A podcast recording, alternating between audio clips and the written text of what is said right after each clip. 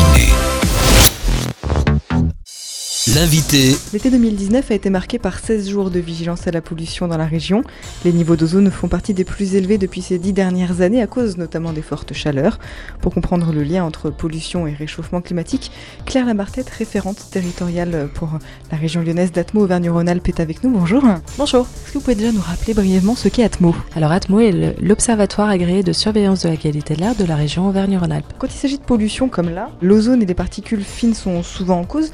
De quoi s'agit-il? Ce sont deux polluants qui sont assez différents puisque l'ozone est un polluant qu'on qualifie de secondaire.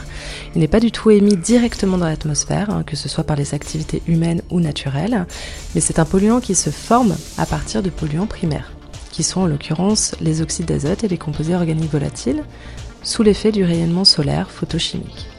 Alors que les particules, ce sont des polluants qui peuvent être émis de manière euh, primaire, également qui peuvent se former à partir d'autres polluants. Les sources d'émissions de particules sont entre autres le transport routier, le résidentiel tertiaire, tout ce qui est activité agricole, etc. On va essentiellement euh, parler d'ozone. Alors pour qu'on comprenne bien, c'est quoi la différence entre la pollution à l'ozone et la couche d'ozone dont on parle souvent? C'est exactement la même molécule mais pas au même étage. Le trou dans la couche d'ozone se situe au niveau stratosphérique alors que l'ozone, le polluant qualifié en tout cas de polluant atmosphérique, se situe lui dans la troposphère, donc c'est celui que l'on respire et qui a un impact sanitaire et aussi un impact environnemental. Donc on reviendra bien sûr sur ses conséquences pour la santé et pour l'environnement. Vous en parliez tout à l'heure euh, brièvement. Quel est le lien entre ozone et température comme on a vécu euh, les grosses canicules de cet été? Les fortes chaleurs et l'ensoleillement favorisent la formation d'ozone à partir des polluants précurseurs, donc les oxydes d'azote et les composés organiques volatiles. Plus il va faire chaud, ensoleillé, sec, plus la formation d'ozone sera favorisée. Pourquoi est-ce que le réchauffement climatique aura un effet pénalisant sur la pollution à l'ozone? J'imagine que c'est quelque chose qui est quantifiable, vous le savez, vous vous y attendez? Alors oui, certaines études ont démontré qu'effectivement le changement climatique allait faire augmenter notamment les concentrations de fond d'ozone, toujours en lien avec euh, cette augmentation des températures qui favorise la formation de ce polluant tout ce qui sera euh, îlot de chaleur, euh, sécheresse, température élevée, contribuera à la formation d'ozone. Donc il faudra jouer à la fois drastiquement sur les émissions des polluants primaires pour les réduire au maximum et également travailler sur les actions qui permettent de réduire, on va dire, d'atténuer toutes les actions d'adaptation, d'atténuation du changement climatique. Donc c'est aujourd'hui pour lutter contre la pollution de lutter d'abord contre le réchauffement climatique? Les deux ont un lien très étroit en fait. Donc le changement climatique aura un impact sur la formation de certains polluants, on l'a vu, mais certains polluants jouent aussi un rôle dans le changement climatique. Par exemple, les particules ont un impact, en, tout cas un rôle, sur la réfraction de la lumière et donc jouent un rôle également dans le changement climatique. Donc tout est interconnecté et c'est pour ça qu'il est important de faire des actions qui prennent en compte l'ensemble des volets environnementaux, par exemple les plans climat, air, énergie territoriaux, qui comprennent bien les volets énergie, air et climat du territoire. Les transports, notamment les voitures, sont souvent incriminés lors des épisodes de pollution, conduisant généralement à des baisses de limitation de vitesse ou à la mise en place de circulation alternée, comme on a vécu avec les vignettes. D'après vos chiffres, les baisses d'émissions sont nettement inférieures à celles attendues. On a un peu du mal des fois à voir la corrélation entre trafic routier et formation de l'ozone. Est-ce que c'est évident? Alors il y a une baisse hein, globale des émissions avec, liée notamment au transport routier, mais aussi sur tous les autres secteurs d'émissions hein, depuis plusieurs années. Hein. À la fois baisse des émissions et à la fois baisse des concentrations Hein, puisqu'émission et concentration, ce sont deux notions qui sont différentes hein, et distinctes. Donc les émissions, c'est bien les rejets, et les concentrations, c'est ce qu'on respire. En fait, ce qui est indiqué, c'est que les baisses attendues des restrictions de circulation, par exemple, si elles étaient respectées, conduiraient à une baisse un peu plus notable que ce que l'on constate en fait, puisqu'il faut que les mesures soient totalement respectées pour aussi que euh, les évaluations euh, soient elles-mêmes respectées. Quel est l'impact aujourd'hui finalement des restrictions de circulation comme on a pu connaître euh, cet été ou même la, baisse des, des, limitations de vitesse? Alors on se rend compte que actuellement les restrictions de circulation sont plus respectées que précédemment. Néanmoins, elles ne le sont pas encore totalement. En théorie, l'application d'une restriction de circulation, euh, nous avons estimé sur le territoire de la métropole de Lyon une baisse théorique de 64% d'émissions de trafic en moins pour les oxydes d'azote par exemple. Concrètement, la mise en place de cette restriction de circulation a conduit à 10% d'émissions d'oxyde d'azote en moins liées au trafic. Comment expliquer cette différence entre ce qui était attendu et ce qui est effectif? Alors la différence tient essentiellement au fait euh, du respect de cette application de restriction de circulation c'est vrai qu'il est notamment difficile aussi de faire des contrôles. Euh, l'information est très importante également, et même si elle est faite, les épisodes de pollution étant des épisodes assez courts, il faut aussi pouvoir prendre ses dispositions, avoir accès à l'information, prendre ses dispositions et la respecter. On a un peu souvent l'impression que, la voiture, que les, transports en tout cas sont euh, un bouc émissaire euh, un peu facile. Est-ce que déjà c'est le cas ou est-ce que l'impact du trafic routier est réel sur, ces émissions-là. Pour les polluants primaires qui conduisent à la formation d'ozone, hein, les oxydes d'azote, la part du transport routier sur les émissions d'oxyde d'azote, c'est un peu plus de 60% sur le territoire. Donc oui, c'est conséquent, la part du transport routier sur ces émissions. D'autre part, euh, les composés organiques volatiles sont eux aussi liés à des sources d'émissions qui peuvent être plus variées. Par exemple, tout ce qui est solvant, activité de peinture, etc. Le transport routier a une part très importante, mais il n'y a pas que cette source d'émissions des polluants précurseurs de l'ozone. Comment est-ce que euh, l'industrie aussi peut-être pourrait contribuer à limiter cette émission de polluants? Et c'est déjà le cas, hein, effectivement, tout à fait. Le, secteur industriel peut euh, être une source d'émission de ces polluants primaires, hein, et notamment en épisode de pollution, ils sont soumis à des restrictions euh, d'activité, par exemple, en fonction du niveau de l'épisode de pollution, afin de réduire au maximum et rapidement les émissions de polluants primaires conduisent à la formation de l'ozone et ainsi réduire à la fois l'intensité des épisodes mais aussi leur durée. On parlait tout à l'heure de la voiture et notamment des baisses de limitation de vitesse. Le ralentissement des voitures ne risque-t-il pas finalement de générer aussi une congestion du trafic, donc au contraire davantage de pollution? Alors ça dépend totalement du tronçon en, question hein. et c'est des informations que nous on prend en compte dans nos modèles, dans nos études circonstanciées. Donc parfois on fait des évaluations complètement théoriques, c'est-à-dire si on estimait que la mesure était totalement respectée et qu'elle ne conduisait pas un phénomène de congestion supplémentaire, voici ce qu'on gagnerait en émissions euh, de tel et tel polluant par un abaissement de vitesse. Mais on fait également, et c'est très important, vous le soulignez, des études circonstanciées qui prennent vraiment les conditions réelles, c'est-à-dire euh, qu'on prend en compte dans nos modèles le nombre de véhicules, leurs caractéristiques, la vitesse évidemment, euh, le degré de congestion, etc. Et on est capable d'évaluer l'impact sur la qualité de l'air de ces mesures-là. Et effectivement, les facteurs d'influence pour bien réduire les émissions et donc réduire les concentrations que nous respirons, c'est évidemment de réduire le nombre de véhicules, ça c'est la première des, mesures. C'est euh, potentiellement la réduction de vitesse lorsqu'elle ne conduit pas à d'autres phénomènes qui peuvent conduire à des congestions et donc à des accélérations, décélérations qui sont des phases émettrices de polluants, notamment des particules de freinage aussi. Hein. Et euh, donc euh, tout ce qui est également donc, fluidité, éco-conduite, c'est très important aussi. La conduite a une importance, la maintenance du véhicule, le type de carburant évidemment, et évidemment l'amélioration du parc automobile circulant sur les routes est très importante. Donc ce que vous nous dites, c'est que finalement la vitesse ne fait pas tout dans ces émissions de polluants C'est tout à fait ça, c'est un panel de mesures qu'il faut mettre en place qui conduiront à l'amélioration drastique euh, de la qualité de l'air en lien avec la réduction des émissions liées au trafic routier. L'ozone est le seul polluant pour lequel une hausse régulière des concentrations a été enregistrée dans la région ces 12 dernières années. Comment est-ce qu'on l'explique? Il est vrai que la qualité de l'air s'améliore pour la quasi-totalité des polluants, sauf pour l'ozone, notamment ces trois dernières années où on a vu que les concentrations de fond ont augmenté. Et ça, c'est lié aux, périodes estivales, sèches, ensoleillées et présentant des températures élevées qui sont favorables à la formation d'ozone. En attendant qu'on trouve euh, comment lutter efficacement contre le réchauffement climatique, est-ce qu'il y a des moyens de limiter ce phénomène aujourd'hui? Oui, euh, en mettant en place euh, des actions de réduction des îlots de chaleur, par exemple. Dans les projets d'aménagement, la végétalisation ou autres, il y a des actions effectivement qui permettent de lutter et donc qui conduiront à terme.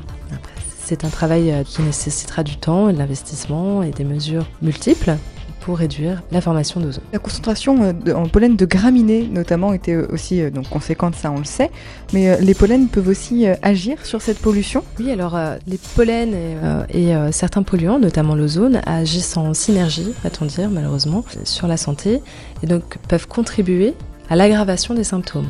Et effectivement, cette année, on a eu une période assez longue d'indices allergopolliniques de 5 sur 5, notamment liés à cette période-là aux graminées. Mais j'en profite pour rappeler que sur le territoire euh, de l'Auvergne-Rhône-Alpes, on a également une grosse problématique liée au, pollen d'ambroisie, qui est en forte euh, augmentation et qui est liée à une plante invasive sur laquelle il, est important de lutter. donc il existe une plateforme qui s'appelle la plateforme Signalement Ambroisie, qui permet à chaque citoyen de prendre en photo un plan d'ambroisie lorsqu'il l'identifie, ce qui permet de géolocaliser le plan et il y a des référents Ambroisie qui sont désignés à l'échelle des EPCI qui arrachent les plants d'Ambroisie afin de réduire sa dissémination, puisque l'arrachage doit être fait d'une certaine façon pour ne pas disséminer les grains de pollen. Finalement, tout ce que vous nous dites, que ce soit en matière, euh, en matière automobile, en matière euh, d'ambroisie, de pollen, c'est des actions individuelles, c'est important aujourd'hui, il ne faut pas minimiser ces actions individuelles de chacun. C'est tout à fait ça, vous avez parfaitement raison, euh, chaque action est, est importante. Petit à petit, on arrivera justement soit à contribuer à l'amélioration de la qualité de l'air ou à sa préservation, puisqu'il y a encore des territoires qui présentent des, des valeurs de concentration qui respectent les valeurs réglementaires et en plus les valeurs recommandées par l'OMS. Donc c'est important aussi de préserver cette bonne qualité de l'air et euh, chaque citoyen peut à son niveau mettre en place des actions dans son quotidien qui vont contribuer à cette amélioration ou cette préservation de la qualité de l'air. Vous parlez de, de valeurs de l'OMS, ça me fait forcément réagir puisque de mémoire je crois qu'on dépasse régulièrement les seuils recommandés par l'OMS. Oui, alors sur certains territoires, hein, tout à fait. Hein, donc euh, les bilans euh, 2018 ont montré une nette amélioration hein, donc, de l'exposition à la fois au seuil euh, réglementaire, puisqu'il y a aussi des dépassements pour certains polluants malheureusement de valeurs réglementaires, notamment annuelles, et il y a encore des dépassements de valeurs euh, recommandées par l'OMS, même si encore une fois le nombre de personnes exposées à ces dépassements est en drastique baisse, notamment entre 2017 et 2018. Est-ce qu'on peut peut-être faire un, un, rappel des différents territoires qui vont bien, puisque c'est important aussi de signaler ceux qui se portent bien et ceux qui vont un peu moins bien, et peut-être essayer de, de comprendre pourquoi est-ce que c'est finalement toujours un peu les mêmes qui sont touchés? Bien et moins bien, parfois ça dépend du polluant aussi. Hein. Tout ce qui va être euh, composé organique volatile, oxyde d'azote, particules, on va avoir des concentrations un peu plus importantes dans les centres euh, économiques et euh, urbains importants, notamment les oxydes d'azote hein, au transport routier. Et euh, l'ozone a la particularité de plus se rencontrer en périurbain et euh, plutôt euh, secteurs ruraux de proximité de centres urbains, puisqu'en fait, il va y avoir émission des polluants primaires dans ces grands centres d'activité denses. Et le mécanisme de formation de l'ozone fait que les molécules d'ozone vont se former plus en périphérie de ces sources d'émissions de polluants primaires. Donc ça dépend du polluant considéré, mais effectivement, il y a des territoires, euh, par exemple plus au, nord de la métropole de Lyon, sur lesquels on a à la fois des respects euh, des valeurs réglementaires en oxyde d'azote et en particules, et également des respects des valeurs recommandées par l'OMS euh, en particules. Alors si on en parle, c'est bien évidemment parce que tout ça, ça a des conséquences. Quelles sont les conséquences sur l'homme? Et sur l'environnement de la pollution à l'ozone notamment Alors l'ozone est un polluant irritant qui va avoir un, impact sur l'aspect oculaire, nasal, avec une aggravation aussi euh, des crises asthmatiques. Euh, hein, et sur l'environnement, euh, il va jouer un rôle sur les feuillages, un rôle d'oxydant des feuilles, avec des baisses de rendement agricole possibles selon certaines études. Quels sont les publics les plus à risque sur ce type de pollution? C'est les mêmes publics que pour euh, les pollens, que pour euh, toutes les autres, euh, j'allais dire, maladies, malheureusement? Il y a des publics vulnérables et sensibles. Ce sont essentiellement les jeunes enfants, puisqu'ils sont en développement de l'arbre pulmonaire, les personnes âgées, les personnes atteintes de maladies ou euh, immunodéprimés, ou les personnes enceintes aussi, les femmes enceintes sont des personnes plus vulnérables que d'autres. Après, chaque individu a ses propres réactions face à la pollution et face au pollen. Il y a des personnes plus sensibles que d'autres. Mais une personne ne rentrant pas dans cette catégorie peut être également affectée. Aujourd'hui, quelle est la considération, j'allais dire de Rhône-Alpin, ça doit être un peu compliqué à juger, mais en tout cas des Français vis-à-vis -vis de la pollution de l'air Est-ce que c'est une thématique? De laquelle ils sont sensibles Alors je n'ai pas les chiffres en tête, mais effectivement il y a plusieurs euh, enquêtes euh, qui démontrent que les euh, citoyens d'une manière générale sont de plus en plus intéressés euh, par tout ce qui est facteurs environnementaux. Et la qualité de l'air fait partie du trio de tête sur les préoccupations même à l'échelle nationale. Quelles sont peut-être les, les, recommandations euh, d'Atmo pour euh, lutter contre cette pollution de l'air, pour euh, lutter contre cette pollution de l'air et le réchauffement climatique? Quelles sont vos pistes de réflexion aujourd'hui? Alors, il y a toutes les pistes sur les changements de comportement liés au transport, par exemple. Lorsqu'il est possible, évidemment, de changer son mode de transport, favoriser la marche à pied, par exemple, le vélo, etc. Tout, tout ce qui est déplacement actif qui contribuera en plus à la préservation de, de votre santé. Ça, c'est une chose, mais évidemment, il faut en avoir la possibilité, favoriser les transports en commun, etc. Tout ce qui est euh, gestion de euh, son habitat également euh, est très important.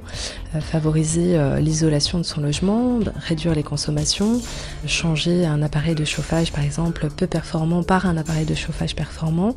Tout ceci contribue à l'amélioration de la qualité de l'air par la réduction des émissions. Et par ailleurs, un message très important aussi, c'est que chaque citoyen a son rôle à jouer sur cette amélioration de la qualité de l'air, mais aussi sur son exposition. Notre comportement peut aussi être euh, appliqué pour réduire l'exposition à la pollution de l'air. Si vous souhaitez pratiquer une activité sportive, de plein air par exemple, évitez de courir à proximité d'un axe circulant important, aux heures de pointe par exemple. Vous pouvez réduire votre exposition également via l'application Air2Go qui est disponible gratuitement et qui est téléchargeable pour avoir euh, dans votre poche, euh, dans votre smartphone, euh, la qualité de l'air à l'échelle fine et ce qui vous permet de changer par exemple votre itinéraire pour réduire votre exposition. On a beaucoup parlé de l'ozone forcément. C'était l'été, là on arrive sur une période où le chauffage va commencer bientôt à se mettre en route. Peut-être un dernier mot pour conclure cet entretien sur ces pollutions d'hiver du coup. Est-ce qu'elles sont différentes de ces pollutions d'été? Oui complètement. Donc l'ozone est vraiment un polluant estival hein, et donc les épisodes de pollution euh, l'été euh, sont liées à l'ozone, quoique cette année c'était une particularité puisqu'on a eu des épisodes de pollution aussi aux particules, mais liés aux particules désertiques en fait, qui sont remontées jusqu'à l'Europe continentale par euh, des vents forts et des conditions anticycloniques qui l'ont permis. Et sur la période plutôt automnale, hivernale et printanière, on va arriver sur des épisodes de pollution plutôt liés aux particules, en effet, puisque les particules sont émises par plus de secteurs différents hein, que les oxydes d'azote par exemple. Donc il y a une partie euh, du transport routier qui euh, circule euh, sur l'ensemble de l'année et en hiver se rajoutent à, ces émissions-là des émissions liées au, mode de chauffage, effectivement, qui sont émetteurs de particules et particules donc, fines et très fines. Donc à l'automne vont commencer effectivement potentiellement ces épisodes de pollution hivernaux, sachant qu'au printemps on peut également avoir des épisodes de pollution liés aux particules parfois sont aussi liées à, la reprise des activités agricoles euh, qui sont génératrices elles aussi euh, d'émissions, euh, notamment de particules. Finalement, on est pollué tout le temps. Pour des polluants différents, et moins qu'avant, pour la plupart des polluants. Mais oui, tout à fait. Donc c'est quand même un message d'espoir, ça va mieux, il y a encore du travail, mais ça va mieux. Chacun a son rôle à jouer, donc sur la réduction des émissions, mais donc aussi sur la réduction de sa propre exposition. Merci Claire Labartette, on rappelle donc que vous êtes la référente territoriale pour la région lyonnaise de l'organisme Atmo Auvergne-Rhône-Alpes. Merci à vous.